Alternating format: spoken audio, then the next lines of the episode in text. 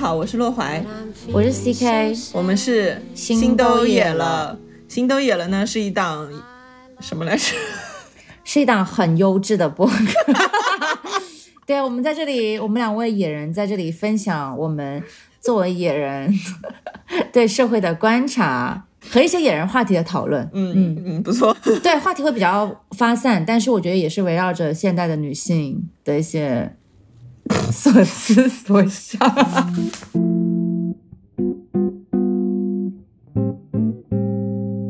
嗯，那个其实之前很多人呼吁我们可以聊一聊当全职博主的一些经历嘛，因为我们之前都是全职博主，后来就不约而同在这两年都没有继续做了。嗯，那这个话题其实我之前写过嘛，我们俩还是因为我那篇文章结缘的。其实我觉得这个话题还是挺好的，所以我们今天可以聊一期关于我们为什么从博主这个职业退休的故事。对，我是看过那篇文章，然后我那天看完之后我就问了你，但是我当时看完之后，我有个深深的疑虑，就是我当时第一个泡泡的问题就是你当时是你不做的这个契机在哪里？嗯，其实我不是有一个契机说我不做了，就是我一开始其实就是不想做这件事情的，就这个还蛮神奇的。嗯，因为我觉得我做时尚博主纯粹是为了赚钱。就我，我之前其实不知道自己可以干什么嘛。嗯嗯，那大家工作其实都是为了赚钱，那什么工作赚钱就去做什么工作。嗯，所以我其实在北京工作的时候，我是给一个时尚博主做运营，然后那个时候打开了我的全新的世界。我发现原来一个人只要换换衣服、拍拍照片、写写文章，然后就可以赚好多钱。然后他一个广告当时可以赚别人大半年的工资。嗯，因为我当时服务那个博主是一个非常头部的时尚博主。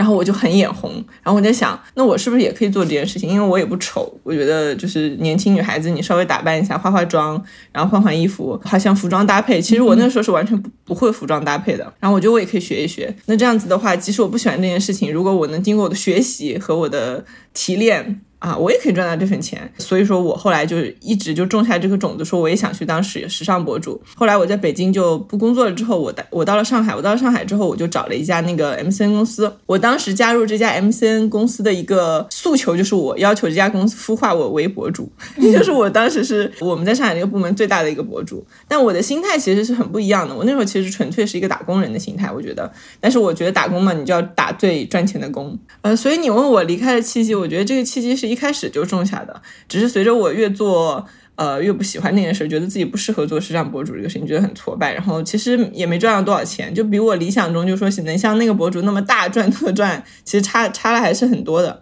而且有很多客观原因，比如说我没有那么多衣服啊，然后我也没有很多包包，然后我也不是有这个基础。就是我觉得很多就是很很做时尚博主或者很喜欢这个人的事儿，他可能从小就培养了，比如从他妈妈开始就是挺懂这个的，所以他有一些很好的审美和一些比较轻盈的对美的姿态吧。这些东西其实我都没有，然后我就越做越累，然后。所以其实冰冻三尺不是以非一日之寒吧？我觉得做全职的时尚博主这件事情特别摧毁我的身心，嗯，然后我觉得我就是不能继续下去了，嗯，所以一开始就是没有多喜欢，对，这个是可能是你在文章里面比较少提到的，所以我就是我可能是刚刚听完你讲之后，我才突然间有个感受，就说如果你连这样子都能开始一件事情，并且 坚持把它做下来的话，我觉得你真的对自己很狠，因为我开始契机跟你完全是不一样的，嗯，就我我一开始。我一开始进入这个行业，就是因为我就是喜欢这个事情。我就是从念书开始就会逃课去买衣服，嗯，然后那个时候我会逃课去买衣服啦，然后逃课去打耳洞啦。which 你在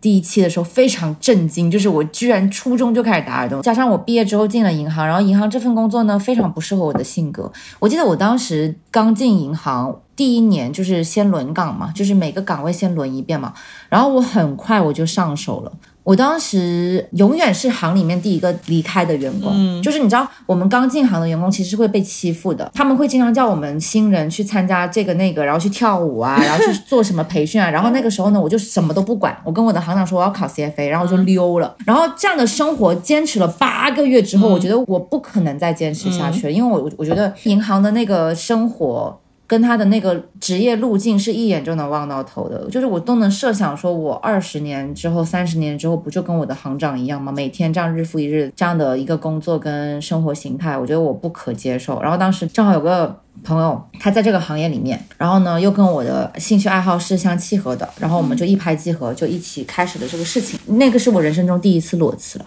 嗯，但是我也只裸辞过一次。嗯嗯，哎，所以你是哪一年入行，就是做时尚这件事情？因为我对你在时尚行业的从业经历其实不是很了解，你有没跟我讲过。后来才认识我。对对，但是人家我有看人家叫你时尚 OG，我觉得很好笑。所以你可不可以讲一下，就是你这个 OG 的经历？因为确实做的比较早啊，因为我一三年毕业，然后一四年就辞职开始做这个了。当时什么平台都没有，哦，只有微博，嗯嗯，还有蘑菇街，你们听过蘑菇街吗？就是可以搭美丽说，搭配衣服，对不对？里面是，对对对，我是我对我那个时候就辞职，然后也也就专攻微博一个平台。那个时候还没有那么百花齐放，那个时候还没有所谓的自媒体，嗯，就是还没有都没有成为一个 industry，嗯嗯嗯嗯，所以还是比较早的。嗯哎，然后很有意思的就是我上周去银行取欧元嘛，嗯，然后我的同事突然间问我说：“他说你知不知道你当年一离开我们就降薪了？”嗯，然后我一我就说没有没有说一离开就降薪吗？他说你一四年走的，我们一五年就开始降薪，所以降到银银行一五年就不行了吗？开始？对啊，就是比我想象中要早很多。哦，因为我有很多同学在银行工作，就是。我一直以为银行非常欣欣向荣，哎，那你怎么决定要退出的？因为你前两年开始就有几乎退出了做时尚博主的这个感觉嘛？契机在哪里？我觉得可能对于一些不熟悉我的观众朋友们来讲，他们会觉得我还是在做博主，嗯，因为我还是在所有平台都很活跃。但是我想说的就是那个状态真的是大不同，因为你知道，把时尚博主当做职业在运作。他背后要付出的努力跟汗水是完全不一样的，比如说，对不对？我知道。比如说，我们当时候 O O T D 这个栏目 Outfit of the Day 是要日更的，是的，是的。然后你就是每次出去，你就是要拍完你这一周，或甚至是两周之类的，就是你是这样子的一个流水式的操作。我说我现在呃完全不是这种状态，就是因为我不会再为了所谓的时尚博主这个职业该有的内容去付出那样子的流水式的一个操作了，我不会再这样做了。那我觉得。我离开的原因，理性上来讲有非常非常多的原因，但是我觉得感性上来讲，可能还是当时我的自我怀疑吧。那先说理性，就是我觉得我一直以来都是直觉很不错的人哎，因为我当时在银行，为什么我这么果断离开，就是因为我当时就觉得说我做的事情。连小学生都可以做，它不是一个必须得经过专业培训，然后非我不可的一个工作内容。我就觉得说，天哪，那么容易被取代，我完全在里面没有价值感。我觉得当时我决定离开这个行业，或者说我决定换一个方式去看看自己有没有转型的机会，就是因为这个。我觉得我在做的东西毫无含金量。我不知道我在这样做五年、十年下来，我除了钱，对我这个人本身，你露出了。对对对，确实，我这样听可能会就是听众会觉得我很很就找大，对，但就是我真的开始思考说，我再做几年下去，我除了钱我还有什么？就我觉得我。这几年是毫无成长的。Anyways，我觉得是一种自我怀疑吧，就是我觉得这种方式、这种工作内容，它没有办法给我提供价值感。嗯，我觉得重要的是这个，因为我是学金融的，这个理性的思维还是非常影响我对事情的判断的。经济学里面有个叫做 Porter's Five Forces，就是波特的五大竞争力分析什么这些，就是它是分析一个企业、一个行业在它所处的这个位置，它有没有竞争力，它到底有没有这个 stand out 的。能力以及可能性，那我当时就觉得说，天呐，我们这个行业是没有门槛的耶，嗯，就是只要是一个爱打扮的女生，图片又可以经过粉饰，反正就是她她所呈现的东西，我觉得太容易模仿了，就是我觉得这个行业继续下去。我不会在这个行业累积到什么非我不可的能力。但是我去年和一个那个 MCN 的朋友吃饭嘛，嗯，然后他问我说，怎么现在就没有在做时尚博主这块内容了？我说我也想看看别的行业嘛，因为我也有跟你刚才讲那些很相似的感受，我觉得这个事情没有价值感，嗯啊，所以我跟他说，我觉得没什么价值，我想看看别的行业。但是他当时跟我说，他说你知道吗？其实做博主或者做这种时尚博主，你就是拍拍穿搭，或者是发发那个什么护肤啊什么的这种记录去赚钱，已经是一个非常非常容易赚钱的事情了。嗯，他说你几乎是。找不到任何一个事情比这个更容易赚钱的，然后他就说：“那你想做什么呢？”然后他当时问我的时候，我其实也确实想，我可能确实找不到什么事儿比这个更容易赚钱了。你让我现在去学什么金融啊，或者什么其他事儿都不太可能啊。所以我回来也有在想这个事情，你怎么看这个事情呢？因为它相对来说就是最好赚的钱了。你作为商人，你现在去放弃这个这么好赚的钱，我觉得还是可能还是一个金融生的意识吧，就是我看事情会看的比较长一点。它虽然现在是很赚钱，但是五年、十年之后呢，就是我不想说等这个事情已经肉眼可见的在走下坡路了，我才来做些什么。就举个例子。我当时辞职也是比较早的嘛，你看我一四年辞职，一五年降薪，那我如果一八年才来辞职的话，我觉得那个时候我的内耗会更多。然后还有一个点就是，我觉得观众的意识是会有滞后性的，就是现在那么多的人觉得博主很好赚钱，那他恰恰就是不赚钱的时候。嗯，你虽然看起来他很赚钱，那只是因为幸存者偏差，就是有些人他他存活下来了。不管是因为时机，还是它内容真的是很 stand out，或者是它就是有一些时运在里面，它就是 stand out 了，它它能能赚到这个 premium，它能赚到这个额外的收益，但是不代表你现在进场你也能赚到，因为我觉得你要去自我管理、自我鞭策，然后一直持续的去输出内容，尤其是在现在这个流量的这么紧张的一个大环境之下，你不一定会有那么稳定的正向反馈，做很难在短期之内有什么收益的事情，其实本身就很难。那你如果真的能够熬过这一段漫长的坚持，你最后有收获也是 you deserve。但是它一定不是一个所有人都能够去模仿的。东西，但是 overall 肯定还是相对来说赚钱了，就是尤其是那些已经 stand out，或者说他预期就放很低，比如说他就运营一个小红书账号，他一个月有几千块钱收入，他就已经觉得这就是一个副业，能够给我带来最理想的可观的收入，而不是像你这样子一下就对标人家几十万 半年的年薪，他很容易失望啊。哎，但是我我很好奇啊，因为你入这个行是因为你想赚很多的钱，对，但是你放弃了这个最赚钱的职业。嗯所以当中肯定会有一些转折，或者说心里要去 handle 的一些冲突。嗯，你是怎么想的呢？就这个心路历程，我觉得我还蛮好奇的。因为我觉得我的思维改变了很多，就是首先我没有那么认可工作了，因为我跟你不太一样，其实我是当了很多年的上班族、打工仔的，可能我我我有呃五六年、七八年的时间都是在上班。你应该上了很短的班就七个月，对你只上了七个月班就做了女老板之类的角色，嗯，所以说我的打了这么长时间工，它决定了我打工者的心态是很根深蒂固的。我以前是觉得人一定要上班的，那人一定要上班，情况下人就一定要赚钱。就你上班你不赚钱，你做什么呢？所以我就一直在寻找上什么班，以及上什么样的班最赚钱。这个事情对我的人生是非常非常重要的。嗯，但现在我没有这种思维了。那我现在经常觉得赚到差不多的钱就行了。最赚钱这件事情对我来说已经没有意义了。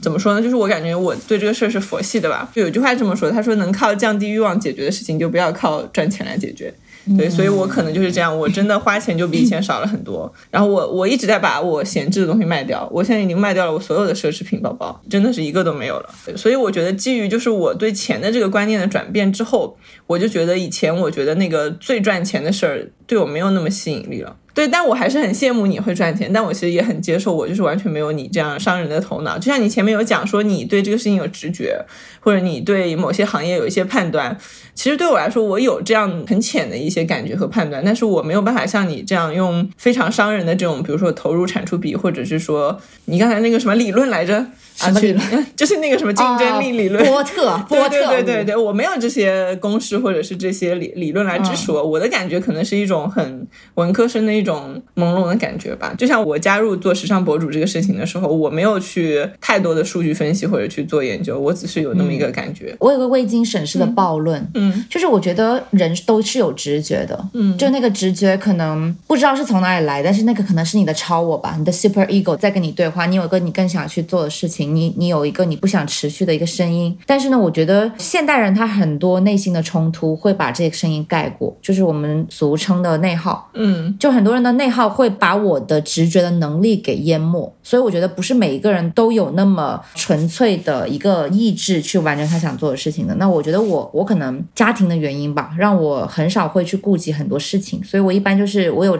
我有了这个直觉，我想去做我就去做了。嗯，然后也也还行。嗯。赚很多钱，还好还好，一般般。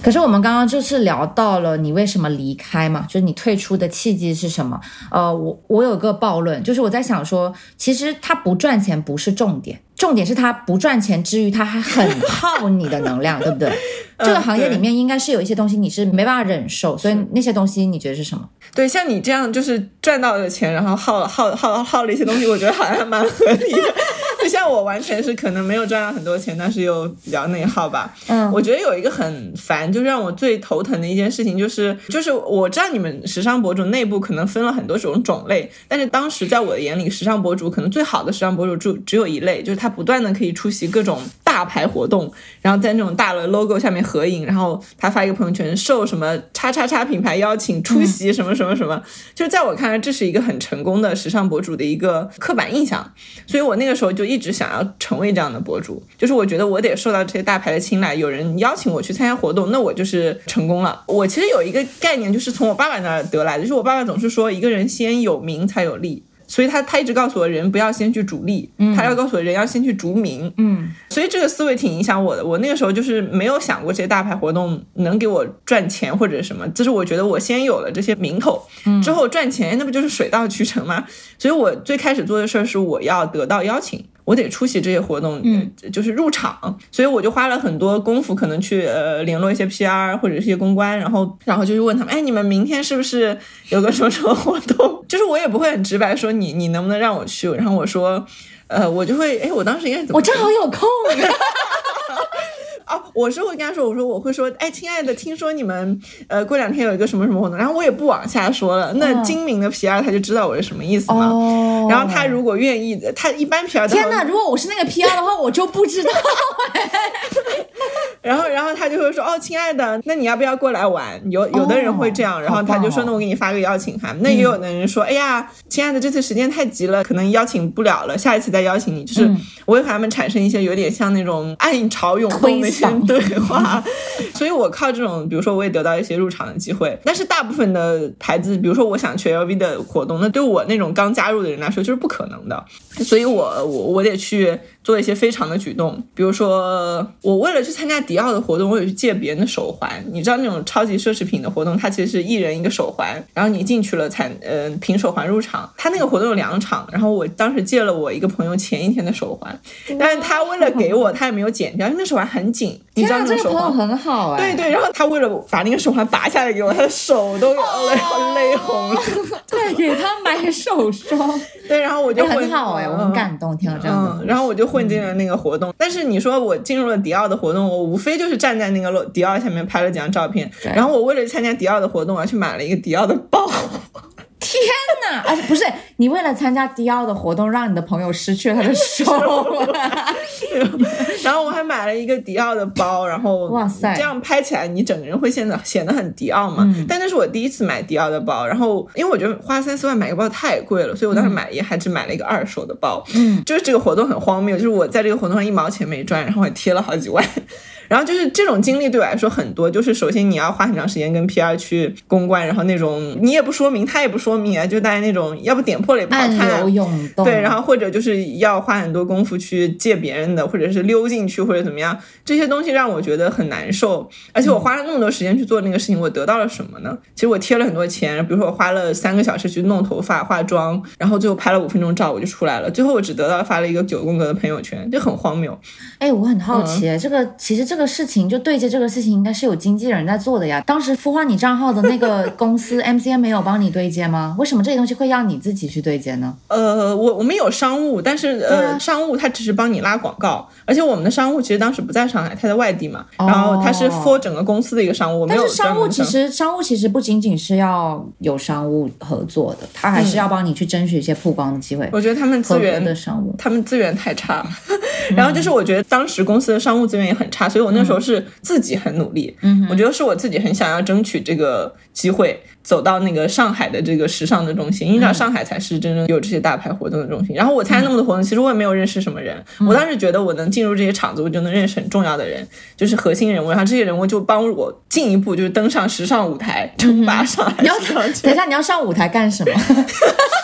赚钱，一起。赚钱。OK，那时候我就觉得这是一条，就是我在迈向赚大钱的路啊、我觉得这个是通的。但是其实你知道，来那些厂子的人都是混场子的，没有谁掌握真正的资源，所以大概就这样混了两年之后，我真的是身心俱疲，然后又花了很多钱，然后也没有从这些事情上得到我以为的结果和回报。但是你知道，这个行业的对人的评判标准又很单一，他们就是看你的资源好不好，广告好不好，你跟谁是朋友，你你有没有加入什么么，我不知道哎，就是我觉得我做不了这个事儿，然后整个过程让我特别特别痛苦。嗯啊，我听完之后呢，我我很能同理。首先，因为我虽然说没有在那样的名利场里面沉浸太长的时间，或者说我也没有因为这些名利场受太多的委屈。因为其实说说白了，就是我觉得我在刚入行，或者说我在呃这个行业刚爆发的时候，我已经有了一定的累积嘛，所以其实很多机会我也有过。我有参加过大牌的晚宴，然后我有做过头牌什么之类，但是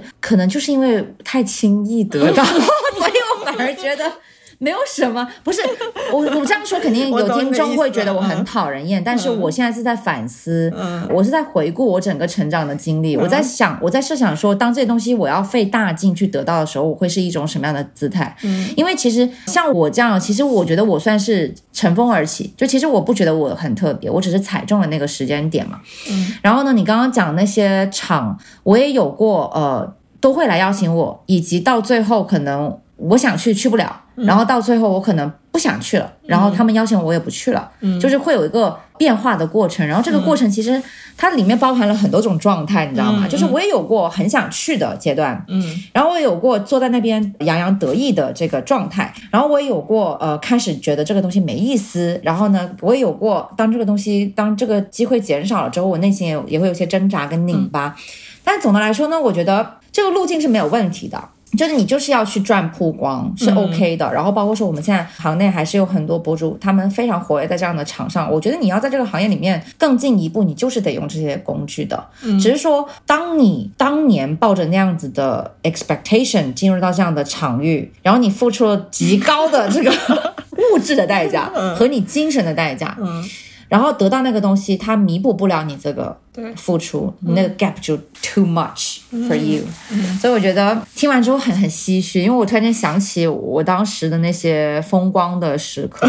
对我现在完全都退场了。也许我在曾经某个场合里碰到过你的背影。我不知道，但是我我其实其实你入场的时候我已经开始离场了，已经开始淡出了，因为我其实呢，你知道我们这个行业内有一个很粗暴的分类，就是 Type A 的博主，他们是很依赖这个社交的，就他们很依赖这个关系，他们跟品牌的关系啊，跟呃 PR 的关系，当然都依赖啊，但是我只是说程度不同。然后可能 Type B 的博主他不太依赖这种社交上的一些关系，他其实更多的是他跟他读者之间关系，就是这三方的关系嘛，你的品牌方、博主。方跟你的观众方，当然在这个 system 里面，三方的关系是要找到一个平衡的。但是我觉得博主里面还是会有分侧重的，有些是打好他跟品牌关系就可以了，然后有一些是要着重打好他们跟读者之间的关系的。然后 somehow 这个东西很难都做得非常非常好，但是还是有很多博主兼顾的很好。我觉得我曾经想要兼顾，但是我发现我兼顾不了，嗯，所以我选择了倾向我的读者。嗯嗯，所以后来我就觉得说，我要把我呃去搜手的这个时间跟精力放在内容上，放在我跟读者之间的关系上。所以你看，我上周才刚跟十。四个读者，就是我们有一个十四个人的小小型的 brunch，嗯，然后我跟关注了我很久的读者有了一个很深入的交流。你说一场 brunch，他们会不会当场一人买十万的货啊？不会，但是我觉得那个东西对我来说很重要，就是我可以跟他们去建立真实的关系，然后我可以听听看他们的生活在发生什么事情，然后我也可以让他们了解到一个真更真实的我。我觉得那个力量还是对我来说还是蛮治愈。这个其实就是 to B 和 to C 的区别，有一点有一点对，我选择了 to to C。To C 对对，可能是因为我一直都很 to C，因为我自己做品牌，我一直也是要 to C 的。我不了解我的 C 端在想什么，我是不可能把品牌做好的。嗯，这个我觉得特别理解。就是你知道，我原来就是疯狂去参加那个活动，出席各种活动的时候，嗯，我也没有时间写稿，因为你知道，就是你做妆造这些是很费时间，而且有些地方特别的远，你光一来一回，你可能大半天时间都没有。其实我本身是一个以写写作能力见长的人，对，结果我当时是是编辑在写稿。就每天是编辑在写稿，然后我远程把图片传回给他们说，然后我我我在那边拍照，然后传图，然后他们配上文字，然后这样一篇文章发出来了，就很那个东西就很平庸，其实也根本就不是我写的，嗯，就还蛮无聊的。对，而且我还想补充一点，就是呃，其实那些那些出席那些名利场，看似非常的光鲜，但其实背后是有非常多冲突的。就是你如果要在那个名利场里面混得特别好的话，是有很多内心冲突是要处理的。我觉得我没有这个能力去处理。就比如说，你虽然会经常看到博主说受邀参加什么什么活动，但其实你去到现场，你会发现，除了除了邀请你的那个负责执行的那个妹妹，可能很多人都不认识你。对对，品牌他都他他根本不 care 你是谁，他只是需要你来现场，嗯走过场的参加一个晚宴。嗯，但其实你在一一场宴会上面能够产生真正有价值的，不管是围绕着围绕着业务本身的交流，还是围绕着情感的交流，都是没有的，都是零。就是那个东西太形式了，会让我经常参加完之后，反而回到家是更加空虚的。是的，是的。我不知道这个东西具体能给我带来什么。是的，对你还好，邀请你的妹妹还认识你。我经常就是邀请我的人都不认识我，然后我去了，我说哎我来了，然后那个人就嗯嗯，就有种完全不认识我的感觉。我说我是你微信上的那个谁谁谁，他说嗯啊你是我微信上的谁谁。对你说到这个的话，其实我也想借播客这个媒介的形式，向这些关注了我一直很想给我推商务机会的妹妹，我就很谢谢他们，因为我跟你讲，很多品牌。他决定要投放你，其实是因为那个负责投放的人，他是你的读者，他本身就很喜欢你的内容，他才会选择你。像你当年不就选择了我吗？只是说你那个时候是带着恨来选择我的，笑死。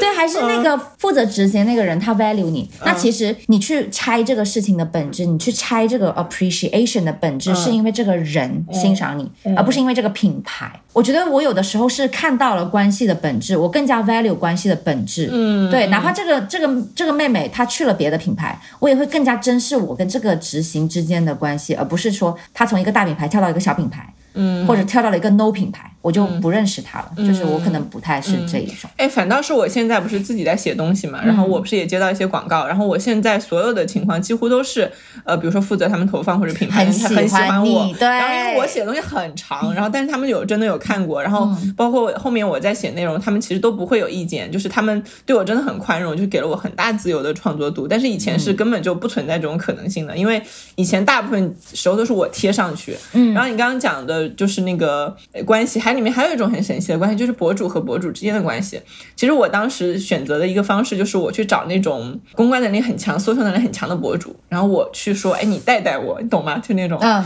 然后我会说，哎，你下有活动的时候叫我一起，然后全都是那种跟我一个级别，但是他们更会做这些事儿的一些小的博主，然后我就给他们贴贴，因为大博主我也贴不上，其实。然后后面我就会发现，呃，这其实是一个互相利用的关系。一旦就是他们发现我其实没有办法给他们提供这种机会。他是可以带我去一些场子，我不行啊。然后慢慢慢，他们就会和我也和我也比较疏远什么的。可以理解。然后我就看他们一步步就变得越来越厉害。比如他一开始可以出席一个国货品牌，然后哎过了一个月两个月，他就出现在 Prada 或者什么一些场合了。嗯。但我知道他可能用了一些比较非常的手段，也不一定是受邀的。比如说自己买机票，我我有认识一些朋友，他们现在现在都是要自己买机票去参加一些很大的活动。那管住宿嘛？管住宿，但是可能路费自己出。哦，那对以前不知道，我觉得可能情况不太一样。然后什么样的情况都存在，我只能说我知道一些事情，就是这个行业已经没有大家看起来那么好。对，或者说，我觉得我们现在在聊的这个事情，我觉得我想要传递一个很重要的信息，就是大家不要光看到表面就去推测后面很多很多的事情。其实很多东西都比你想象中更复杂，也要付出更多的努力，并不是博主每个光鲜亮丽，他就真的就是一生下来就是个芭比娃娃，然后他每天就是。做一个芭比娃娃就行了。其实大家在背后付出的努力比大家想象中要多很多很多。对你只看他赚了多少钱，没看他贴了多少钱。哎，对了，那我们刚才其实有聊到，你现在是一个比较 to C 的博主，我知道你其实是一个很带货的博主嘛。然后还可以吧，也也有滑铁卢的时候，但是大多数情况下还是能很带货。你对带货这个事情是怎么看的？因为我感觉现在整一个的博主行业的风向都转向了说，呃，品牌更需要这个人能带货，而不是前面我们讲的说，当然那部分就是搞关系或者是纯曝光的博主，它还是存在的，但是现在转化好像是一个更重要的点。哦，这个可能也是我几年前的一个直觉，就是我好几年前就开始有在，刚刚不是提到了有在这个两种路线之间挣扎嘛？就是我到底是要做那种靠近品牌的，还是靠近消费者的呃博主嘛？嗯，我后来我后来可能在这个挣扎过程当中，我慢慢有了倾向，也是因为我觉得 C 端的需求才是永远存在的。嗯，你脱离了 C 端，你品牌也活不下去。就是我觉得 C 端才是最稳固的东西，而且我作为一个消费者，我更在乎的是这个产品本身，而不是在乎这个品牌今天找了谁代言，嗯然后它有多大的曝光。如果它的产品就是很难用，我也不会选择它。所以我觉得最后还是一个，还是回到我金融生的一个思维，就是很理科，很 INTJ，嗯然后非常的理性。我想要找到那个不会变的东西。嗯我觉得那个不会变的东西，就是人们对产品的要求，人们的一个体验感、使用感的需求。核心需求，所以我最后就决定成为一个带货的博主。那我刚刚提到说，我对带货的态度也是有转变，就是因为你，我不知道你啦，但是连我这么商人的思维，我一开始带货我都会有点害臊。我就可以探索一下，为什么我们会觉得说出席一个大牌活动是是牛逼的，嗯，是看起来酷的，但是你去带一个货，你去今天去卖货，确实看起来是没有那么光鲜的。因为这是中国的传统思维啊，中国一直都是重农抑商啊，就是商人其实在中国传统以来就是最末流，你知道下九流那种，然后嗯，所有人都觉得你商人是重利轻情感，然后就是对你不能那么直白的，的说你想要钱。对对对，对，然后后来我可能在挣扎这个过程当中，我还是找到那个核心的东西，所以到现在我带货是非常自洽的，因为我觉得我就是在提供大家需要的东西，而且大家信任我，对我来说是一个非常有价值的东西。嗯嗯，我觉得带货其实是很困难的一个事情，因为我之前也带过货，嗯，就是因为我前面有讲说，我有尝试过蛮长一段时间，就是做那种社交花蝴蝶型的博主，然后也不怎么成功，加上迫于当时我们的公司也是很需要营收，他不可能一直让我去活动而没有盈利，所以我还是可是你都自己掏钱买包，他们有什么怨言吗？他们给我发工资啊，他们觉得我拿工资去买包，然后没有给公司赚到钱，然后所以有一些品牌来投放我们广告的时候，他是很需要我能给他们做转化的，嗯，所以我当时也有做过这个尝试。但是我觉得很难，因为那个时候时间是不够的。你知道，我那个时候刚刚开始做，可能半年时间，我就需要把货卖给读者的时候，我觉得这个太困难了，他没有足够的时间给我去建立这个信任。对，然后我觉得现在这个情况其实也是，就尽管所有的品牌、所有的地方都说大家要要转化、要转化，但是做内容的人没有耐心去花很长时间去跟自己的 C 端去建立信任感，然后就是一上来就说啊卖这个卖那个的，然后你怎么让人家去买？我觉得这个这个还还蛮难的。然后我现在经常见到那种方式，可能他就是去抽奖。抽钱，然后去建立一种很表面的一种关系，就是用靠礼物去维系关系。但是我觉得这个方式我其实一直不不太认可。我不是说不行啊，因为我之前呃最早在北京的时候，那个博主也是做这个事儿的，但是经常就会出现，比如说你不给这个人礼物了，或者怎么样，这个人跟你的关系断裂了，就翻脸了，或者怎么样。所以我自己觉得，呃，我还是不太认可这种方式去建立关系。但是你说怎么办呢？我觉得现在这个就是没有时间给大家去建立信任了。对啊，我觉得怎么说呢？我觉得你说到一个很关键的点，就是为什么我能带货，并且我能以这种姿态带货。因为其实你看我，其实我跟内容也是跟的乱七八糟，我也没有所 所谓的什么定期的出一些带货的栏目啊，专门出一些爱用物啊。其实我有段时间坚持过，但是后来我发现，就是它很不随本心，就是好像我是为了做这个栏目，然后去接广告，而不是因为我真的由心而发。比如说我这趟要，我不是明天就飞欧洲了吗？嗯嗯嗯其实我因为要飞欧洲这个 event 这个事件本身，我有非常多想要推荐给大家的东西。我觉得当我有了这样的冲动的时候，我去做这样的内容，我觉得是非常自洽的。但如果当我要把它变成一个死死的固定的栏目，然后就为了接广的话，我会觉得很痛苦。加上因为近一年来我的物欲持续在降低，你让我每个月出爱用物，我真的会想死。我现在每个月就买的最多的就是书，嗯然后买的第二多的可能就是才是衣服，嗯然后就没没什么别的了。嗯，对对，我记得我见过你第一次还是第二次，我就问你说你怎么没有那种每个月的爱用好物？因为在我看来，这个那栏目是最好接广对告的，对对对？是每一个博主都有的，然后这这每一个位置都是一个坑嘛，然后一坑、二坑、三坑。就讲真，如果我坚持做这个栏目的话，我每年的广告收入应该能再有个百分之三四十的增长，但是有点太内耗了。我自己能够明显感觉到，在这个做这个栏目的过程当中，我自己会有很多，除非我真的有东西想写。嗯但当我如果说我要有一期两期都是没什么想写，但是非要写的话，我就会觉得很内耗。嗯所以后来也是，我觉得这就是一个慢慢挣扎，然后冲突，你解决内心冲突的一个过程。嗯。所以到了现在，我希望我自己是有了真正想要分享的好东西，才去跟大家分享。嗯，因为我之前做内容的时候，就是在还做时尚内容的时候，我也有这个栏目，因为我看就是一个是人都有一个标准的博主就应该有这个爱用好物，但是这每个月写这个好物的时候，是真的是我最痛苦的时候，因为我没有那么多东西，比如说你一期你起码有六个东西吧，五六个东西是起码的，我觉得。我们这时候就会征集整个办公室的人，我说哎 A B C 他们可能都有一些东西，我就拿过来，哎拿过来讲的是我用的，然后出一期内容，然后这一半的东西我都没用过。好，我们、我觉得我们揭示了一个非常现实的一个部分，但是我猜观众跟博主其实他们心知肚明。就这是一个，这个是一个沉默的话题，就但、但大家心里面都知道，就这个东西是佛什么的。嗯然后我们刚刚聊到说，你讲到一个很重点的话题嘛，就是为什么我现在可以这样子去做我的内容，然后我还是能够保持跟我读者一个非常亲近的关系，就是因为我觉得我是实打实的，用时间陪伴了，就是互相陪伴了彼此。我从一四年到现在已经八九年了。很多读者他可能都关注了五年以上，你生活中能跟你保持五年的朋友关系已经很了不起了，在我看来，就是尤其是出来社会之后才交的朋友，我就不讲那些一起上学的朋友了。你想想看你，你毕业之后认识的人有超过五年的交情的，嗯，有几个？所以我觉得我真的挺幸运的，就是我既幸运自己入场入的早，我也幸运自己在一开始不赚钱的时候根本不在乎这个事情，一直坚持做。然后我也很幸运自己在决定退休或者说整个生活转型彻底慢下来之后，没有舍弃我内容这一块。虽然说我更新的频率真的。不能同日而语啊，嗯，但是真的呃少了非常多呃，但是呃我还是蛮感谢自己一直在坚持的，我也很感谢说在我这个坚持的过程当中，我还是得到了很多的正向反馈。嗯，就我觉得这个七八年的时间，between you and me，你知道吗？这种东西真的很珍贵。我有的时候都觉得他们比我的朋友还要了解我，你知道，他们有的时候给我评论区发的东西很很感动。嗯，我有有时候有看到。对对对，真的。一四年真的很厉害，一四年我好像到现在哎，对啊，一四年我在干嘛我都不知道，一四年我都不知道“时尚”两个字怎么写，可能 对啊，所以我觉得我我其实现在就是一个可以，就是我可以做自己的状态，就是我自己在分享一些爱用的东西的时候，我就告诉他们这个东西是我需要的，我为什么 value 它，它好的部分在哪里，它不好的部分在哪里，你们要不要买是你们的事情。那幸好我是一个正常的女生，那我的、我的 audience 跟我很像啊，他们会关注我这么多年，他们肯定跟我很像嘛，所以我为什么能带货，我觉得也是因为这个，就是我的观众跟我是一群蛮接近的人。你真的很带货。你看，我跟你一共只见了两三次，就是现实中这样见面，我已经拥有了你的十个以上的同款。然后你今天你一进来的时候，我说啊，你的帽子好好看。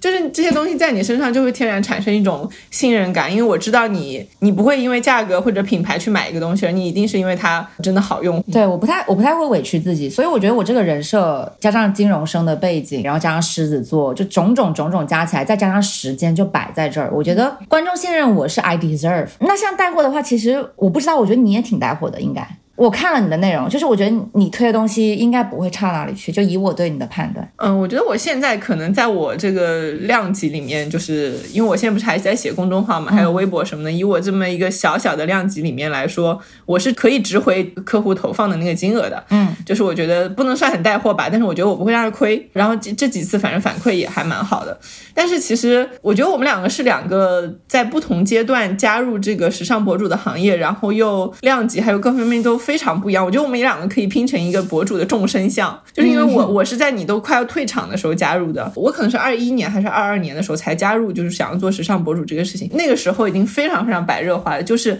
遍地都是博主，谁都可以是博主，然后竞争超级激烈。嗯，所以我是在那个时候加入，然后想要去做。博主，并且后来考虑去去做带货和转化这件事情的，加上我刚刚跟你讲说，就是整个行业是不给时间了，那个时候，对不像你从一四年可以一直到这么久的时间，你说你二一年加入，你还有什么时间？所以那个时候带货这个事情给了我非常大的压力，因为公司就一直的 cue 我说。客户又来了，什么 ROI 还差零点几零点几，反正就是他恨不得每个小时给我播报那个 ROI，让我去把东西卖的更多。所以我跟你讲，那时候超好笑，就是我们当时有很多种行为可以促进这个 ROI。最好笑的一个事情是，因为我们有很多粉丝群，其实建那个粉丝群也是为了卖货，所以当时我们群里是有运营的嘛，运营就是定期的抛出几个话题让大家讨论，那些话题都是跟消费有关的，嗯比如说夏天了，姐妹们有没有买什么漂亮的小裙子啊？大家分享一下，嗯，然后或者是说，呃，冬天了，大家有没有什么养生的秘诀呀？然后就会有运营在里面发那些话题，然后大家可能会就分享一些这种东西，但这些东西就指向了购物或者消费嘛，嗯。然后，呃，当博主本人我要进一个群卖东西的时候，就很顺理成章，因为平时大家都在分享这种东西。嗯，那个时候我们群里可能有三四个工作人员，除了我本人是大家都知道我是博主，其他三四个工作人员都是托儿都是托儿，都是那个卧底。然后比如说我发一个东西，然后比如说这个时候我的员工 A 就会说啊，昨天就看到你发了，我已经买了，很好用。然后另外一个就抛出来说啊，我也已经买了，已经已经用过了，很好用。嗯然后就三四个人在那里狂聊这个东西多好用。哦，然后剩下的群友看到了，他就觉得哇，这个场场面很生龙活虎，这个东西真的很好。嗯然后他们就会有很多人真的来分享说他买了这个东西，他慢慢慢这个气氛烘托到那儿了，这个东西就能卖出去了，就是一整套造假互动吧，就是那种的。OK，首先嗯首先我来告诉你，在我的群，就是我们有的时候会有闪购群，但是呢，我不会把它做成所谓的什么粉丝群，我会直接做成闪闪购群，就是我希望大家知道说进来就是买东西的，买完之后我们就解散，就是这个东西，我觉得如果我是消费者，我会喜欢这种形式。所以当我这样子去拉一个群的时候呢，进来的人就是要真正消费的人，我就不需要去做托这件事情，因为他们就是会正常消费的。嗯，然后呢，他们自己会有一个这样的生龙活虎的场面。如果我站在运营者的角度来看的话，我觉得这种找托的这种行为再正常不过了。如果你的群没有这个消费基础在的情况下，你有这样的运营技巧是很正常的。嗯，但如果他有这样的消费基础在的话，你就不需要有这个技巧了。但是你们的目的是一样的，就是让这个群看起来是有在活跃的。然后，如果我站在消费者的角度来看，我觉得这个东西呢，只要它不损害我的利益就行了。你不要卖一个坏东西，然后骗我说这是一个好东西。只要这个东西是一个好东西，你有你所谓的运营技巧没关系，你最后不要损害到我的利益就 OK。嗯，就这个就是我站在不同的立场，我会去思考的问题。我能够设想说，如果你每一次带货都要这样子的话，有会有多内耗？对啊，真的我可以设想。真的很辛苦，而且我发现就是怎么样都是不够的。有时候，比如说我们的 ROI 可能已经一了，然后对方说你再努努力，它可以到一点五。然后比如你真的做到一点五了，然后客户会说再努努力可以到二。然后就是他会一直的来，就是希望你能在呃读者身上榨取到，比如说更多的这个。价值，但是到后面我真的不知道怎么做了。你说我都三个托了，难道我的群里一半都是托吗？对，那我觉得还是太难了。对，嗯我觉得其实这个这个做不好，不是因为你，不是因为你们公司，也不是因为任何，只是就是因为没有这个时间去建立这种信任。嗯人与人的信任真的很难，我觉得尤其是现在越来越难了。嗯嗯，对，我觉得其实现在的不论是比如说听众还是读者，他们都是很很很能感受到人的情感在里面的浓度的。你一个不真诚的人，或者是你一个就是很急只想卖东西给大家人，大家是有感觉的。对，所以这种急功近利的做法，我是觉得越来越不可取。但是在客观事实上，你又无路可走无路走可走。嗯，就是，所以我觉得这行真的是越来越难做，嗯，而且真的就像我刚才说的，他们对 I O I 的追求是越来越高的。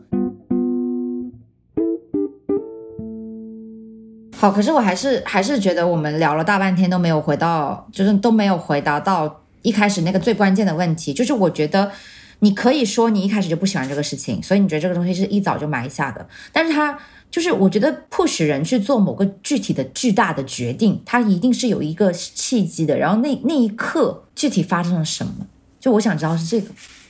嗯，可能是我第一次开除我员工的时候。我觉得那个对我的打击是很大的。你也听我讲了这么多，我以前做这个时尚博主很艰辛，包括让我觉得不好的地方。那其实我确实没有给公司带来太多的利益，然后加上公司也觉得。再这样消耗下去，因为我们团队其实不小，公司觉得再这样消耗下去也没有什么希望。加上那个时候还碰到疫情，疫情这个事情非常客观，然后公司就要求我去优化员工。其实我当时已经身心俱疲了，就是在业务层面上我已经非常非常累了。那个时候就觉得自己是不可能做好这件事儿的，就是时尚博主这件事情，已经萌生了一点点退意。然后公司让我去优化掉我的员工，那些员工其实都是我刚刚开始要做时尚博主的时候，我一个个亲手招来的。嗯，那个时候我真的非常有雄心壮志，我就觉得以我的内容能力，以我的判断你，以我的才华，我就应该把这事情做得非常牛逼，所有人都跟我一起发财赚钱。然后我也是这么跟他们说的，而且我们当时在那个上海的市中心，就在人民广场有一个办公室，嗯，然后我都记得我第一天去上班的时候，我在那个黑板上就是写下我们的雄心壮志，天哪，好想看你打鸡血样子哦！我就没有见到过你那个样子，真是很鸡血啊！然后我就跟所有人说，我们一定会进入上流社会，但是我没有原话那样讲，但是我当时是对这个事情是很有迷思，而且我很有信念。但是一一一直一路走到我竟然要把这些人给开除优化，然后因为公司不想。赔偿嘛，也有有的时候就是他也他会也想要给我去进行一些比较圆滑的话术什么的。然后我记得我第一次劝退一个员工的时候，我有两天都没去上班，我很害怕。然后看你写，对我真的很害怕，然后我我就躲在躲在家里，然后我就说我病了。然后我去的那天，我确实我觉得我病了，然后我还很怕他很伤心，然后还准备了纸啊什么，也不知道怎么跟他讲。反正那一次跟那个女生讲完之后，她其实比我想象中冷静很多。后面就是一连串的优化，就是这整个过程让我觉得我很痛苦，而且我因为我的痛苦，我做了一件不适合我的事情，而带了这么多人一起痛苦。我知道他们虽然，比如说，呃，我说你们离开公司，他表面很平静，但我不相信有任何一个人是可以平静的接受这件事情的。他们也一定很受伤害，而且我我是可以感受到的，所以我就觉得太糟糕了。然后我优化了一串人以后，我自己也离职了。就是那一刻，我觉得当我去伤害别人的时候，我觉得这个事情是没有办法继续下去了，既伤害我自己，又伤害其他人。然后我觉得，我我那段时间，你知道，我真的陷入一种非常严重的就是自责。嗯，自责的关键不是因为我觉得我曾经那么自信的一个人，后来完全不相信自己，觉得自己什么都不可能做好，然后觉得呃，我就不配在上海生存下去。我当时真的觉得我不配在上海生存下去，因为我好像不具备在上海生存的能力。因为我前面讲到做博主那些能力，我觉得都是在上海想要活得光鲜的人必备的。嗯，比如说你要会 social，你要会社交，然后你要会去和那些人打交道，你要很潮人，你要很时尚，什么这些话，反正我全部都失败了。然后我就陷入一种很迷茫。然后我后来又去了一家公司上班嘛，但是我那个班上的超差的，我人生中从来没有上过那么差的班，就是表现巨差，我每天跟个僵尸一样，真的。然后我觉得也很对不起那个公司和以前的同事吧。然后我就上了很短的班，也就离职了。离职之后，我才开始想说，呃，我到底要做什么？然后我决定把这些事情都记下来。然后那个时候，我产生了一个记录的想法，我就开始写作。那个时候，我开始写作的初衷是想把我这一段痛苦的经历全部记录下来，然后让我自己能够呃掏出来，对，以后再去看，知道当时发生了什么。所以我就开始写一篇特别长的文章，然后把我从。加入那个公司多多么有雄心壮志，一直到我有多么承受不了这些事情都记下来。然后我发现，在写的过程中，我每写一点，我就一点点把自己从那个过往里拔出来。因为我原来一直是在里面不能自拔的，它成了一个很奇怪的执念，它就是堆在那儿，我也不去动它，但是它就是在那儿。但是我又深陷其中，然后我一点点写，一点点就从里面走出来。等我快要写完那一刻，我突然发现我好了。嗯，就是我，我好像从写作这件事情中治愈了我。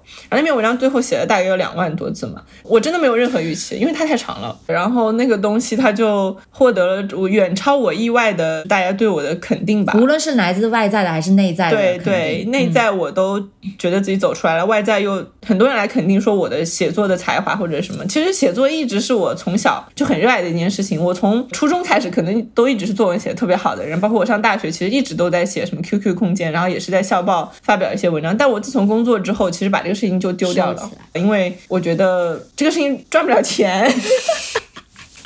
因为我觉得工作就得赚钱，当代年轻人被赚钱这个对，然后我觉得赚不了钱，所以我就把它丢在了一边。后来就是我觉得这个过程后面，我就找到了写作给我带来的很大的能量吧，所以后面我就开始写作了。嗯，对，我觉得这一段好，就是非常的 inspiring 啊，因为我相信谁都听过一句鸡汤，说你就去做你喜欢做的事情，然后你想要的东西就会随之而来。我觉得我之前在苦苦挣扎的时候，这句鸡汤也，它给了我一种很模糊的力量，就是我也我也不敢敢说。我当时深陷泥潭的时候，我是确信这句鸡汤，他把我从那个泥潭里面拽出来的。但是我也不能说我我怀疑这个东西。但是我觉得，直到我自己在生活中，我真的验证了这个事情，我才觉得说，我们是应该把这句话埋在心里面。就是你要去做你自己喜欢做的事情，没有什么比那个东西更能够让你的自我驱动更加的自然而然。但是代价肯定是巨大的。对，就是我觉得做真正喜欢做的事情是每个人都想去做的，但是其实你会在里面。有很大的恐惧，因为你觉得你做了你喜欢的事情，可能没办法生存下去。我觉得这是很多人的一个。对，疑虑。我以前就是觉得我一定要攒够了钱，我再去做我想做的事情。或者我们都有一个有一种想法，就是我得先怎么样怎么样，我才能成为我自己。我可以在很长一段时间里先不要做我自己，等到我到一个程度，我就可以做我自己。比如说我很长一段时间没有生活，但我可以在某一个点之后拥有生活。其实我们都是会这样想的，所以我们会老是回避自己真正想做的事情，因为我们觉得我们以后可以去做到它。就跟我前面说的，其实我很喜欢写作，但我一直绕七绕八，就是没有去做这个事情啊。我就是在想，等我以后我是可以去成为。作家的，就是我后来自己休息，真的开始写东西之后，我就意识到说，其实赚钱可以带来自由，自由也能带来自由。这句话其实我很喜欢，我有在很多地方讲。嗯嗯，对我我有看到你那个视频的标题好像用的是这句，我当时也觉得这句真的很赞。我自己就觉得说，我是从闭店开始才体会到自由也能带来自由本身的，就是因为我们刚刚之前一直在聊说不做博全职博主嘛，其实我是从闭店之后，就是因为我我之前有个品牌，对，然后把它彻底关掉之后，我才觉得我退出了时尚博主这个舞台，因为我其实一开始成为所谓的 fashion blogger，我就是目标很明确，我就想要做我自己的品牌。哇，真的吗？你你最早什么时候有这个想法？一四年啊，你一四年做，对我非常明确，我就是为了做品牌。好强，我真的是个目标非常明确的人。嗯，然后呢，所以当你没有了品牌这个支点之后，我的时尚博主这块的动力会减半。嗯，当然我还有动力，是因为我跟我的读者有个很深的 bonding，然后这个 bonding 很微妙，无法形容。就是我觉得我还是要去坚持输出，跟他们维持这样的一个关系。我觉得我已经没有品牌跟他们有这样的关系了，但是我不想从此就从此就跟他们失联了。对，所以我就呃是因为闭店这个事情，然后才。进入到对博主身份的一个重新的探索，然后我觉得我是闭店之后才体会到自由本身也能带来自由的，因为我从小就是那种别人家的小孩，我非常沉迷于证明我自己 to everybody，就是我是爸爸妈妈两边我都是老大，所以我有非常多小弟小妹，他们从小就是看着我长大，就是我永远就是家族聚会的时候，所有人都说。你看，你姐又拿了第一，什么之类的，你懂吗？就是我小时候就是一直活在别人眼光当中，然后也没有人从小就开始觉察他自己，好吗？就是所以你是很后来，当这个东西反向开始折磨你了，你开始遇到一些挫折了，你开始那个冲突开始冒出来之后，你你又通过一些心理学的学习啊，然后跟朋友的一些交流啊，你才慢慢的去呃通过认识自己，去认识到自己内心的这些冲突，去认识到自己。过去原来一直无意识的处于这种一直都要向所有人证明自己这种状态，然后我觉得我是 acknowledge 到了这个东西，我之后我才有能力把自己拔出来，然后拔的这个过程也是非常漫长，但是我觉得停下来这一年多的过程，就是让我意识到了一件事情，就是我有我有别的选择，我不需要按照我原先以为那是唯一的证明自己的路径，我不是非走那条路不可的，因为你知道我当时决定闭店，然后我就跟我一个关系比较好的朋友聊到这个事情，你知道他问我第一句话是什么吗？他。说你闭店，难道你不担心别人觉得你做的不好吗？哦，对，所以我当时我听到这句话的时候，我就觉得说，原来这么多人都是活在那个舞台中央，对对，which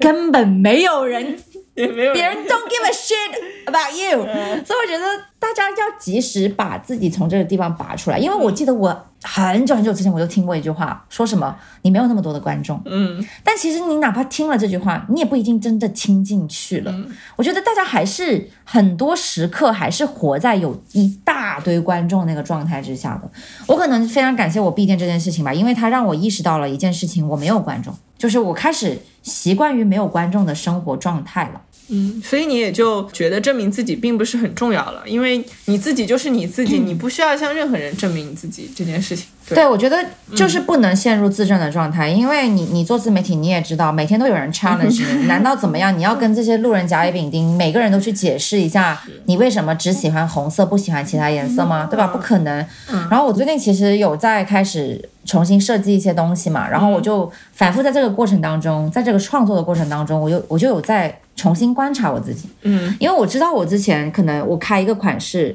我们品牌做一些事情，我不知道我现在会不会还陷入到一种状态，就是说这个东西必须得卖爆，嗯，必须得怎么怎么样，就是我在我在想，我到底设计一件东西，我的 goal 是什么？嗯，我在探索这个事情，嗯，对，还没有还没有什么很多结论。嗯，对你讲的这个证明自己，其实我最近一直有一个比较好的感觉，就是我觉得人不证明自己其实挺困难的，尤其像我们现在，就是大家多多少少要在。自己起码在意的社会，要在自己的在意的领域，还是多多少少证明自己一下的。但是我觉得很重要的是，是事情是不要去重复证明自己。我觉得我有一个误区，就是我总是想要重复证明自己。比如说，呃，假设我在写作领域已经取得了一定的成绩，大家都觉得我写作挺好，那这个时候我就会想要说，哎，那我要去做播客，我想要在播客领域也证明我自己，因为播客也是内容。就假设是这样，就是我有很多做内容的朋友，都有这种很强烈的，就是说要在各个领域去证明自己内容能力的一些执念。真的。对，然后他就说，比如说他是个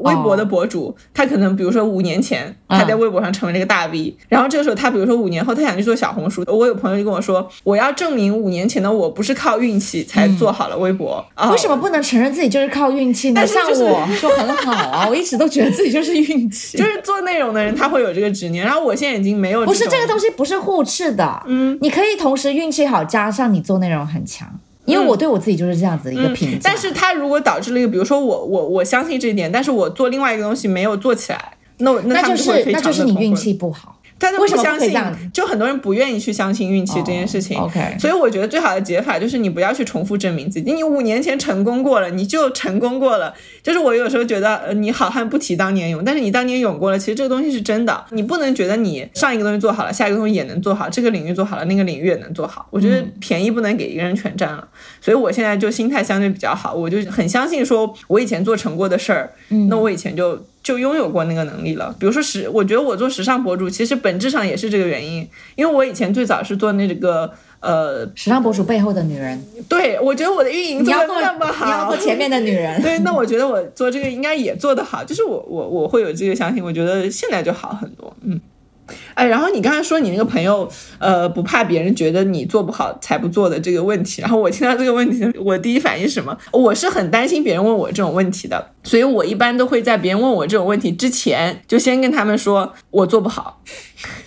以防止别人说我做不好。我就觉得是是我会主动说，哎，你知道吗？我闭店了，因为我卖不好，哎。对，我觉得这是一个，这是一个预期管理，嗯，很好。就是我也很，我现在也是滥用这一点的，因为我在闭店视频里面也是讲说，我就是我就是不行，我就觉得我不行，我不只是能力不行，我意志上也不行，我就是不行。而且我觉得我当时的不行，可能我会有一些自我说服的部分，就是我觉得我当时不行，是因为我觉得我们整个市场已经到了一种白热化的阶段，它已经到了劣币驱逐良币的阶段，就是我们现在。呃，整个行业里面有一些不好的东西，它确实也能得到那么多的眼球，那么多的流量，真的是超超出我的能力范围之外了。那怎么样？我要去一起做这样的烂东西吗？那我也不行。笑死了！你讲那个劣币和良币，我觉得我做时尚博主那会儿，我就是一会儿是良币，一会儿是劣币。我前面不是讲嘛，我为了做这个博主，我其实就做了很多我自己不是很认可的事情嘛。嗯，就在我看来，现在想想这些事情就都还蛮突破我本人的底线的。但这个事情真的很让人气馁，我都做了这么多让我自己看不上的事情，我都还没有成功。嗯，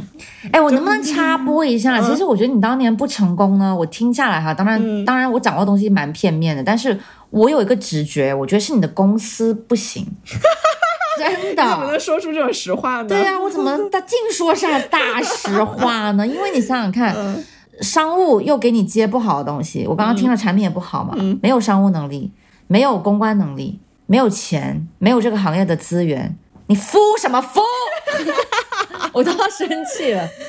就是你你，我觉得你能做的，你作为你作为被孵化那那一方，你已经做出非常多的努力了。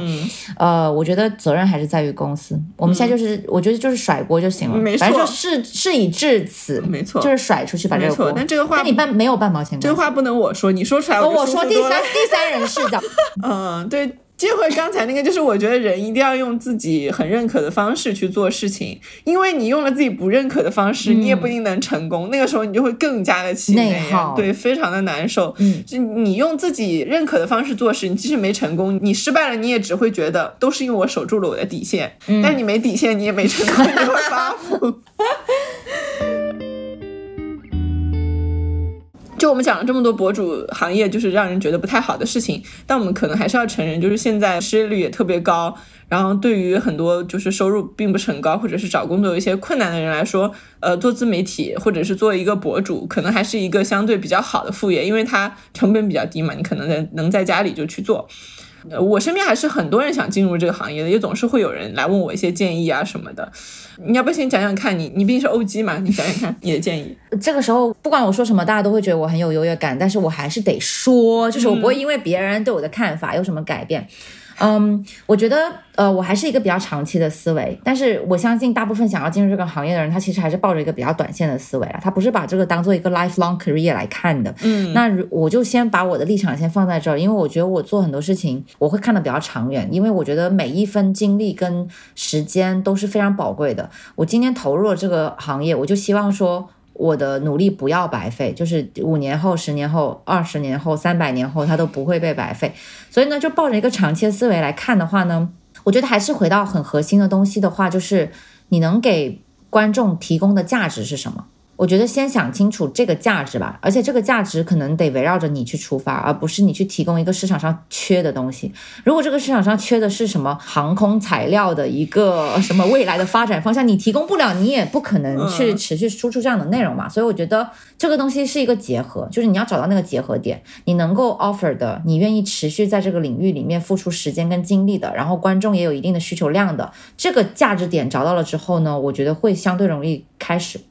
嗯，然后呢，还有一个就是不要把它当做你的主业，就是对他也不要那么高的 expectation，因为这个行业虽然你现在看到的还是能赚钱的人很能赚钱，但是他现在对入门的人，就是这样现在对后入场的人已经非常残酷了，所以不要抱着太高的预期进入这个行业，你逆平常心去做。然后加上你能够长期以一种很舒服的节奏去输出的内容的话呢，你这个东西更容易坚持下来。我是觉得，嗯嗯啊，很多事情是可能要，尤其是在到了这种已经很饱和的状态，你唯有坚持下来，你才有可能看到曙光。就你真真的不要一上来就是十万加，那怎么搞啊？一上来就想赚别人赚半年的年薪，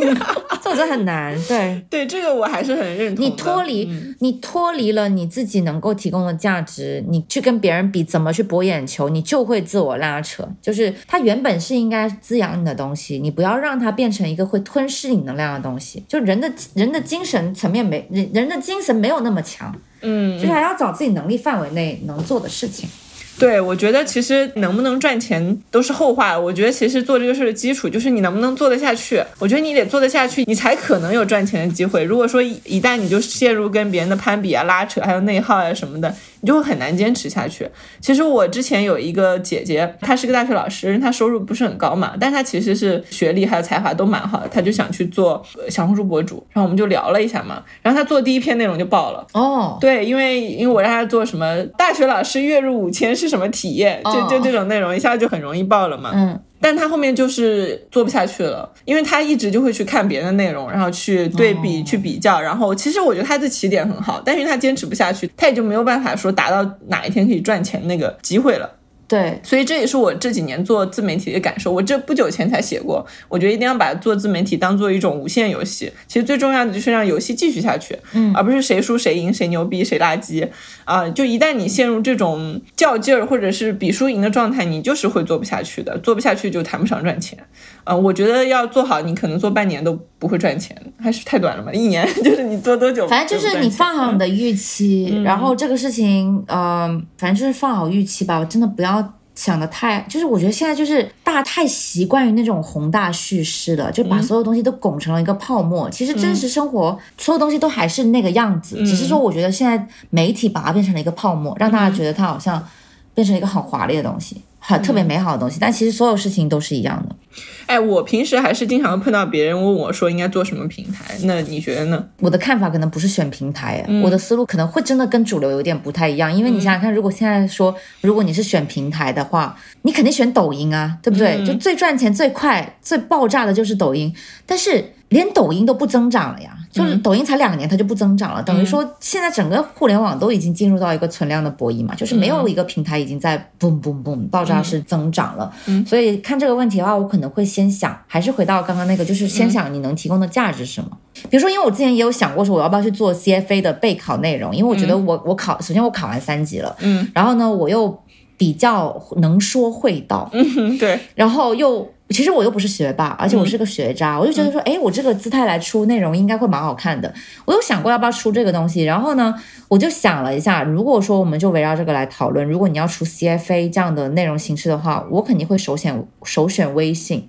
嗯，因为它是一个。呃，能够满足到 CFA 培训内容的一个平台，因为它可以出长文嘛。你说小红书一每篇笔记一千字给你限下去，你怎么你怎么写，对不对？然后抖音，我觉得考 CFA 人不会刷抖音。真的吗？首先在金融行业就比较卷，嗯，就竞争比较激烈，空余时间也比较少，所有空余时间可能都拿去社交了。然后你还想考 CFA，证明你是一个非常 aggressive 的人，嗯你可能没有太多时间可以刷那些短视频。那然后再回到微博，微博其实。呃，也不是不行，嗯，但是我觉得最适合的还是还是微信，因为你想想看，微信这种形式既可以满足你内容的呈现，又可以满足你未来，对不对？我们想远一点，导流到私域，嗯，然后做一些付费的咨询等等，然后社群，然后是一个比较封闭的，但它这个群体很稳定嘛，就考 CFA 的人，你肯定会有考 CFA 的同学，我当年都不知道因为 CFA 认识了多少师兄师弟师姐师妹的，然后呢，这个就是一个通过一个圈子口碑传播很容易传播出去的东西，所以我觉得微信它封闭不是问题，在这个领域当中。嗯，所以我会我会有个这样的一个呃叫什么 bottom up 的一个思路，就是我先想一想我要提供什么，然后再顺着这个思路往上去想什么样的形式适合我，什么样的传播路径适合我，等等。但我我这个上面可能跟你的想法又不一样，我可能还会首先要推荐小红书，因为我觉得它对新手比较友好。其实你刚刚有讲那个微信，因为我自己写微信嘛，我是很喜欢微信这个形式的，而且我觉得它的用户粘性，包括说它提供的东西的质量都是更高的。但是我觉得对于一个新手来说，他现在去写微信，他一定我觉得出不了圈，除了他朋友圈个别人之外，很很难有其他人看到，就是这个路径决定了他一开始没有反馈。那我觉得对于大部分人来说，你一开始做这个事情有一点反馈是挺重要的，因为我见过大部分人都是没有反馈就做不下去的。嗯，正反馈确实是很重要，但是我觉得这个里面有一个蛮重要的点，就是内容的门槛。嗯。呃，决定了不一样，就是我刚刚讲到的是一个内容门槛比较高的一个东西，那你放在微信，我觉得 OK。但如果你做的东西，呃，它本身内容门槛就没有那么高的话，其实小红书的机会是很大的。嗯嗯，就做那种呃十个人里面可能有九个人都会看的、看得懂的内容。对对，所以我觉得新入场的人就是做小红书，他得到反馈的几率相对是高的，因为他那个推荐机制嘛，对吧？是，但是 但是我又想哦，你不觉得小红书那个心态会让人更加崩溃吗？是是是，就像你的那个刚刚对刚刚你讲的那个同学，他第一天就爆了几 几千几万个赞，然后第二篇十个赞。嗯，其实我我你别说你别说一个新人了，连我这种 OG。我觉得我上小红书都挺磨人的，就那个心智都挺磨。当然，我现在我现在可能是自己运营了一段时间了，我我有找到里面的一些规律，嗯嗯，但是。刚刚你不是讲说那个大学老师就是因为他去看别人的内容嘛？我想说真的很正常哎，因为我其实我现在就是把我的眼睛闭上，我不去看别人的内容，因为我一旦看，我也发现我要逐渐变态了，就我也会我也会陷入那个嗯无限的比较当中。对，嗯嗯，是的，是的，还是觉察吧。我觉得你觉察到这个，你就会自己去。回避它。我之所以还在微信上投入的时间远比小红书来的要多，是因为我很相信，在一个内容上付出的努力越大，你获得的东西也越是稳固的。呃，小红书是很容易发，但是它吸引的人其实也是很容易走掉的。他就是，嗯，他不来看你，是不来看你啊，他只是把你当成一个路过的、匆匆一瞥的一个人。但是，比如说你如果在 B 站上拍视频，你这个视频可能花了一个月时间做的，你写公众号，你花了大半个月时间写一篇很有质量的内容，那你如果能吸引到一些人的话，这些人就会。相对来说比较忠实，对，就还是我们刚刚讲到那个内容的门槛嘛，就是因为我觉得长文的内容门槛是相对来说高的，当然一百个人里面可能只有一个人能够看下去，嗯，但是这个人如果能够看你这个那么门槛那么高的内容，那么多的字，那么深，那么多自我探索，他看进去了，他成为了你的读者，这个东西是很很稳固的。对他会很爱你，因为小红书对我来说也是真的很简单。你知道我每天七万，你知道他每天就是说，K 姐该发小红书了，因为我最近运营小红书完全是为了这个师妹，我在支持她。嗯，他每天跟我说，K 姐发小红书了，然后我就看。好发什么呢？今天十分钟写完发掉就结束了。但你让我去写一篇公众号，我要花很多天时间去构思的，因为我太知道看我的内容的人是谁了，在微信上面。但是在小红书上面，我觉得看我内容的大部分还是 walk in 的，就是他那个流量机制决定了很多陌生人会看到我的内容。是的。但我觉得我们讲这些靠离自媒体赚钱，其实还是很有很远很远的路要走，因为现在靠这些东西赚钱真的已经很难了。即使我们觉得就是相对最好赚钱的小红书，像你，你应该能明显感觉到。呃，整体的小红书博主的收入都在下滑。我不能明显感觉到，因为我可能是今年才开始接 接小红书，那我以前根本就不接小红书。那我是很能明显感觉到，因为我可能三年前就小红书就有现在这个粉丝量，可能七八万。那个时候真的每天我的邮箱都会被塞爆，哦，就是不停的有人问。然后到今年，当然有可能跟我的内容改变有关，因为我以前更新的是一些时尚的内容，OK，就是现在我更新的可能是一些乱七八糟的内容，就是随便更的，对，所以广告又变少。刚刚我讲到说我自己没有亲身的感受嘛，但是我身边很多小红书博主都有跟我讲到收入砍，就是砍不都不止砍半了，真的都不止砍半了，就是他们都是量级非常大的头部，嗯，对，确实很已经很残酷了。所以我觉得，我觉得总的来说，你先认清楚大的形势，然后你把这个预期摆好了，你还觉你还想做这个事情，你真的喜欢，你真的能提供这个价值，持续的输出，那你做，我觉得没有关系。但是我觉得，如果你有一个正职的工作，它还不错，它有上升的空间，它收入也还可以，你一直想。在这个领域继续深耕。如果这个副业此时此刻来分散你的精力，甚至带来你的精神内耗，我觉得那个就是就是真的很没有必要，得不偿失，真的真的是得不偿失。嗯，Good old times 已经一去不复返了，所以其实 还是 还是因为想你想想看，连我都开始转型了，我现在自媒体的收入已经开始占我总收入的一半以下了。嗯，对我现在有在布局很多其他的事情，连我都已经这样子了，所以我肯定以一个金融生、意很诚实的人给到我们的听众，我送我们所有的听众都是爱我们的听众，我我们也会爱他们的话。我给的建议肯定是这样子，但如果我今天就是要开课，我要圈钱啦，大家来听我这个一分钟打造爆款十万加，那我肯定不一样。五五小时吃透小红书，七天玩转播客。对啊，嗯，对。那今天差不多就这样了，大家在小宇宙、网易云、喜马拉雅还有苹果播客关注我们，就可以定期收听优质播客。心都野了。对，如果上面可以打分的话，记得给我们打个五。星。With a prayer that you'll make love to me. Strange as it seems, someday we'll meet and you'll dry all my tears. You'll whisper sweet little things in my ears, hugging and a kissing. Ooh, what we've been missing. Lover man, where can you be? government.